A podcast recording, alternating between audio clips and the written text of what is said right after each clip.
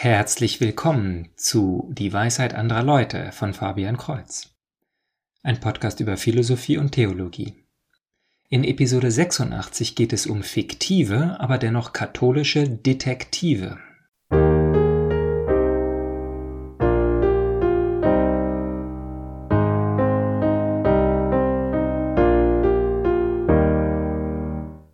Eindeutigsten katholisch sind die zwei Krimihelden Bruder Cadfael und Pater Brown.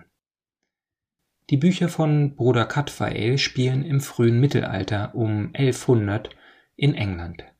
Die Schriftstellerin Edith Pargeter schrieb die Romane unter dem Pseudonym Alice Peters. Ich habe die Bücher nicht gelesen, daher kann ich leider nichts darüber sagen. Pater Brown ist von G.K. Chesterton geschrieben. Er spielt in der modernen Zeit, also um die Jahrhundertwende, die Zeit, zu der auch Chesterton gelebt hat. Nach seiner langen Reise über Spiritualismus zum Katholizismus hat er seine Einstellung deutlich in die Geschichten um den unscheinbaren, verwirrt aussehenden Priester eingebaut. Die Leser begleiten Pater Brown und erfahren alles, was seine Begleiter sehen. Der interessante Teil eines Krimis ist aber immer der, wenn der Detektiv die Wahrheit aufdeckt, die nur er erkannt hat, weil er einen gewissen Vorteil hat. Der Vorteil von Pater Brown ist, dass er die menschliche Seele kennt. So erkennt er, dass einige offensichtliche Motive zu untypisch sind, aber kleine Hinweise, vor allem im Verhalten der Leute, Aufschluss auf die wahren Hintergründe geben. Von einem dritten Detektiv habe ich erst neulich erfahren, dass er Katholik ist. Er ist sicherlich auch zum Teil Pater Brown nachempfunden, da auch er vor allem das menschliche Verhalten studiert und sich nicht von der geschickten Fassade, die der Mörder aufbaut, ablenken lässt. Zum anderen Teil ist er aber auch dem berühmtesten Detektiv nachempfunden, Sherlock Holmes, denn wie dieser hat auch er einen gutherzigen, aber nicht ganz so gewieften Partner.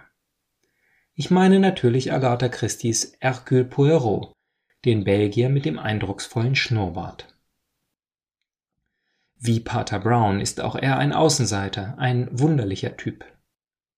Anders als Sherlock Holmes ist er deshalb Detektiv, weil er seine Kräfte gerne gegen die Unmoral der Kriminalität einsetzen will. Er kann Mord nicht akzeptieren, weil es falsch ist. Anders bei Sherlock Holmes. Sir Arthur Conan Doyle ist Spiritualist gewesen. Er glaubte an Geister und Feen und wissenschaftliche Methoden, sie zu finden. Über den Glauben seiner Schöpfung, dem Meisterdetektiv, ist soweit ich weiß nichts gesagt. Doch Sherlock Holmes ist eine getriebene Person, gemartert, unruhig, der harte Drogen nimmt, um sich zu benebeln. Er löst Kriminalfälle, weil ihm sein Hirn keine Ruhe lässt, wenn er es nicht anstrengt. Als gute Anglikanerin hat Agatha Christie aus Hercule Poirot, dem belgischen Dandy, eine reifere, gesetztere Person gemacht. Auch er löst seine Fälle vor allem durch Menschenkenntnis. Sofort bemerkt er es, wenn eine Handlungsweise in dem Zusammenhang untypisch wäre und findet so den Mörder. Doch niemals verurteilt er die Person selber. Es kommt Sherlock Holmes einfach darauf an, Recht zu haben, und die Fälle enthalten meist eine einfache Moral. Der Kriminaltäter ist durchweg böse. Auch Poirot kümmert sich darum, dass Recht geschaffen wird, doch hat er häufig ein Herz für den Täter und Agatha Christie noch viel mehr. Wenn es eine Frau ist, die den Peiniger ihrer Tochter tötet, dann ist sie sowieso todkrank und stirbt vor der Hinrichtung. Anderen Mördern lässt Poirot absichtlich die Chance, Selbstmord zu begehen und nennt dies den besseren Weg. Ob Agatha Christie diese Einstellung für katholisch hält oder ob sie ihre eigene ist, es spricht daraus eine tiefe Moral, eine Sichtweise, dass die Welt auf gewisse Weise sein sollte.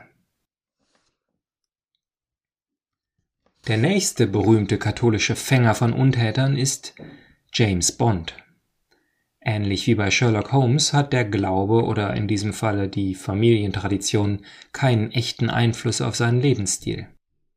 Ian Fleming hat in seinen Büchern den Glauben nicht erwähnt und ganz offensichtlich folgt James Bond einer Menge Lehren der Kirche nicht. Erst in Skyfall, einem Fall, der nicht mehr von Ian Fleming geschrieben wurde, wurde ihm eine schottische Herkunft untergelegt, um zu erklären, warum die Familienfestung, zu der er mit M flieht, versteckte Priestergänge hat. Zur Zeit der Reformation ist es nämlich bald illegal in Großbritannien geworden, katholisch zu sein. Priester wurden als Verräter am König oder der Königin gefoltert, gehängt und auseinandergerissen. Die tapferen europäischen Missionare, die dennoch heimlich nach England gekommen sind, lebten in diesen Priesterlöchern in den Häusern der reichen Leute. Diese sind natürlich nicht lange reich geblieben, da sie eine extra Steuer bezahlen mussten, wenn sie nicht an der anglikanischen Messe teilgenommen haben. Aber ebenso wie Sherlock Holmes ist auch James Bond über die Jahre so verschiedenartig adoptiert worden, dass er keinen einzelnen definitiven Charakter mehr hat – entsprechend auch keine konsistente Weltsicht oder einen Glauben. Anders ist es bei meinem letzten katholischen Detektiv. Das heißt, auch in seinen Geschichten wird sein Glaube nie direkt erwähnt, ebenso übrigens wie sein Vorname, der aber laut seiner Dienstmarke, die man mal kurz auf dem Bildschirm sieht, Frank ist. Man kann davon ausgehen, dass Lieutenant bzw. später auch Inspektor Columbo katholisch ist da er italienischer Herkunft ist. Mehr noch aber als das ist wiederum die Welt, in der Colombo lebt. Ich zitiere von einem sehr schönen Artikel über die Katholizität von Colombo. Eine höfliche, hochkultivierte Persönlichkeit der High Society hat ein Verbrechen begangen. Ein geniales Verbrechen, das ihn von einigen lästigen Schwierigkeiten befreit, die seine gemütliche kleine Welt zu verärgern drohen. Die Person ist reich, gut ausgebildet und intelligent und ist zuversichtlich, dass ihn niemand des Verbrechens verdächtigen wird. Dann wird sein kunstvoll konstruiertes Schema nach und nach von einem gesprächigen, zerzausten, zigarrenverzehrenden, einäugigen Italiener mit einem schmutzigen Regenmantel in Fetzen gerissen. Dies ist eine Zusammenfassung sowohl jeder Folge als auch der Anziehungskraft von Columbo.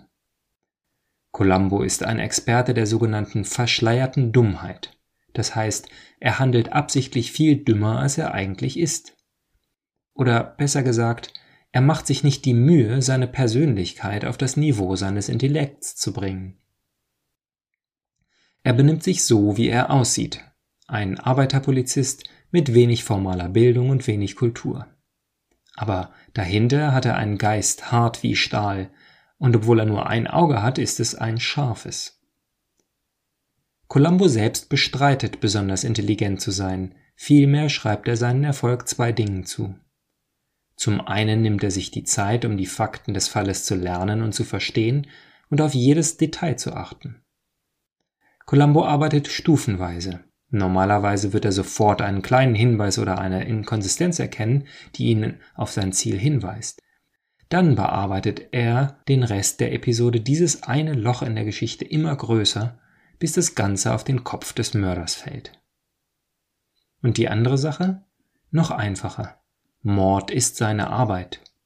Er ist ein Experte.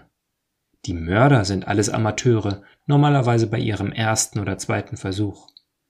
Klug wie sie sind, es ist sein Spiel, und sie sind einfach nicht in seiner Liga. Aber da Columbo eine so überzeugende Atmosphäre der Verwirrung und Unaufdringlichkeit ausstrahlt, erkennen die meisten erst im letzten Moment, wie unterlegen sie sind. Columbus Ermittlungstechnik geht auf Chestertons Vater Brown zurück, der eine der Inspirationen für die Figur war.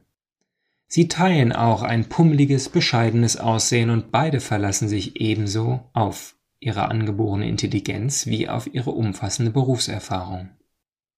Die Technik besteht darin, unter dem Radar zu fliegen und in den Kopf des Täters zu gelangen, um herauszufinden, welche Art von Person er ist und welche Art von Person in welcher Stimmung die Art von Dingen tun würde, auf die die Fakten hinweisen.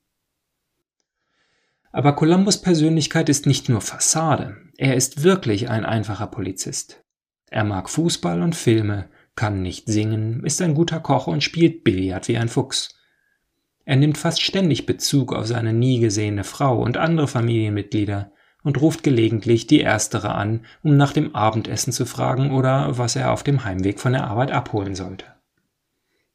Er fährt ein verbeultes altes Auto, das Peter Falk selbst entdeckt und als passend für den Charakter ans Set gebracht hat, und wird manchmal von seinem dicken Basset-Hund Hund begleitet. Der Clou der Serie ist aber nicht, dass ein brillanter Detektiv sich wie ein einfacher Mann verhalten könnte, sondern dass ein einfacher Mann auch ein brillanter Detektiv sein kann. Dagegen sind seine Gegner beinahe identisch in ihrem Typus. Wohlhabende, kultivierte und gut ausgebildete Persönlichkeiten. Sie sind die Art von Menschen, die an Gesellschaftsabenden teilnehmen, Geschäfte im Wert von mehreren Millionen Dollar führen und mehrere Bücher im Druck haben. Dieses Leben ist in Gefahr oder das weitere Wachstum ist bedroht und deshalb begehen sie Mord. In den besten Folgen ist es gerade die Raffinesse ihrer Pläne, die sie zu Fall bringt. Ein weiterer interessanter Punkt ist der Kontrast zwischen dem oft chaotischen Familien- und Sexualleben der Verdächtigen und Columbus eigener, fröhlich unsichtbarer Häuslichkeit. Der Detektiv erzählt oft reumütig oder humorvolle Anekdoten über seine Frau, aber die Vorstellung, dass er untreu wäre oder sie verlässt, ist ebenso lächerlich wie die Idee, dass er selber einen Mord begehen würde. Wir zweifeln nie daran, dass Columbo, obwohl wir sie nie sehen, seine Frau und seine Kinder liebt und in der Ehe vollkommen glücklich ist. Manchmal listet er auch Anekdoten über seine weitere Großfamilie auf, seine Neffen, Nichten, Brüder, Schwester, Schwiegereltern weiter, mit denen er offenbar sehr gut zurechtkommt. Gleichzeitig neigen die Mörder dazu, unglückliche oder unmoralische Familiengewohnheiten zu haben. Die meisten befinden sich inmitten nicht ehelicher oder außerehelicher Affären. Viele haben auch angespannte oder hasserfüllte Beziehungen zu ihren Geschwistern, Eltern oder Schwiegereltern. Dieser Zustand liefert so manches Opfer und Motiv. Kurz gesagt, sie leben den stereotypischen glamourösen Lebensstil der Reichen und Mächtigen, keine Regeln, keine Grenzen. Und genau das führt sie oft zum Mord. Colombo selbst beurteilt und ermahnt sie niemals für diese Art von Verhalten und erkennt es normalerweise nur mit einer Grimasse und einem abgewandten Auge an. Tatsache ist jedoch, dass die lockere Häuslichkeit der Arbeiterklasse, die wir in Columbus Anekdoten sehen, viel attraktiver ist als der Lebensstil seiner Gegner ohne Regeln und Grenzen. Columbo ist ein wirklich wunderbar katholischer Charakter. Ich meine nicht nur, dass Columbo selbst vermutlich ein Katholik ist, ein reinrassiger Italiener, ich meine, er ist universell. Er sieht jeden und alles an, als ob es einen Wert hätte, und er kann Güte auch in den Mördern finden, die er jagt. In einer Folge hält er eine bemerkenswerte Rede, in der er gegenüber einigen Mystery-Fans zugibt, dass er viele der Menschen bewundert, die er verfolgt, weil sie oft sehr kluge, talentierte und sogar nette Menschen sind. Er stellt schnell klar, dass dies nicht bedeutet, dass er billigt, was sie tun, sondern nur, dass sie nicht nur Mörder, sondern Menschen sind. Er hasst die Sünde, aber er liebt oft den Sünder. Columbo ist ein relativ seltener fiktiver Detektiv, der sich der Menschlichkeit seiner Gegner bewusst ist, auch wenn er daran arbeitet, sie verhaften zu lassen. Darin findet sich eine weitere wichtige katholische Botschaft, dass Mörder keine unmenschlichen Monster sind, sondern nur gewöhnliche Menschen, Menschen, die unter normalen Umständen nett und sogar tugendhaft wären. Mord ist, wie wir sehen, keine Identität, als ob es Mörder und Nichtmörder gäbe. Es ist nur eine Sünde wie jede andere, eine bewusste Entscheidung. Ein Mann begeht keinen Mord, weil er ein Mörder ist, er ist ein Mörder, weil er sich für einen Mord entscheidet. Und ein Mann begeht Mord aus demselben Grund, aus dem er jede andere Sünde begeht, weil es für ihn bequem wäre und er glaubt, damit durchzukommen. Manchmal wird ein Mann zum Mörder, weil er bereits eine äußerst stolze oder unangenehme Person ist.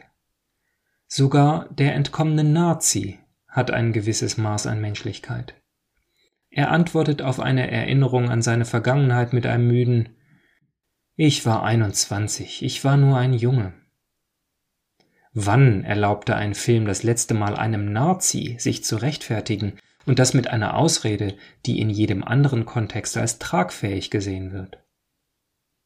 Das ist das Tolle an Columbo. Es geht um einen einfachen Joe aus der Arbeiterklasse, der reiche und mächtige Snobs besiegt. aber er wagt es, sein Mitgefühl auf die Snobs auszudehnen. Hier ist eine Show, die niemals die gemeinsame Menschlichkeit der Reichen und Armen oder sogar der Verbrecher aus den Augen verliert. Niemand, nicht einmal der Abstoßendste, wird als unwürdig abgetan, sowie niemand, nicht einmal der Reichste und Talentierteste, über dem Gesetz steht. Also bis zum nächsten Mal, Gottes Segen.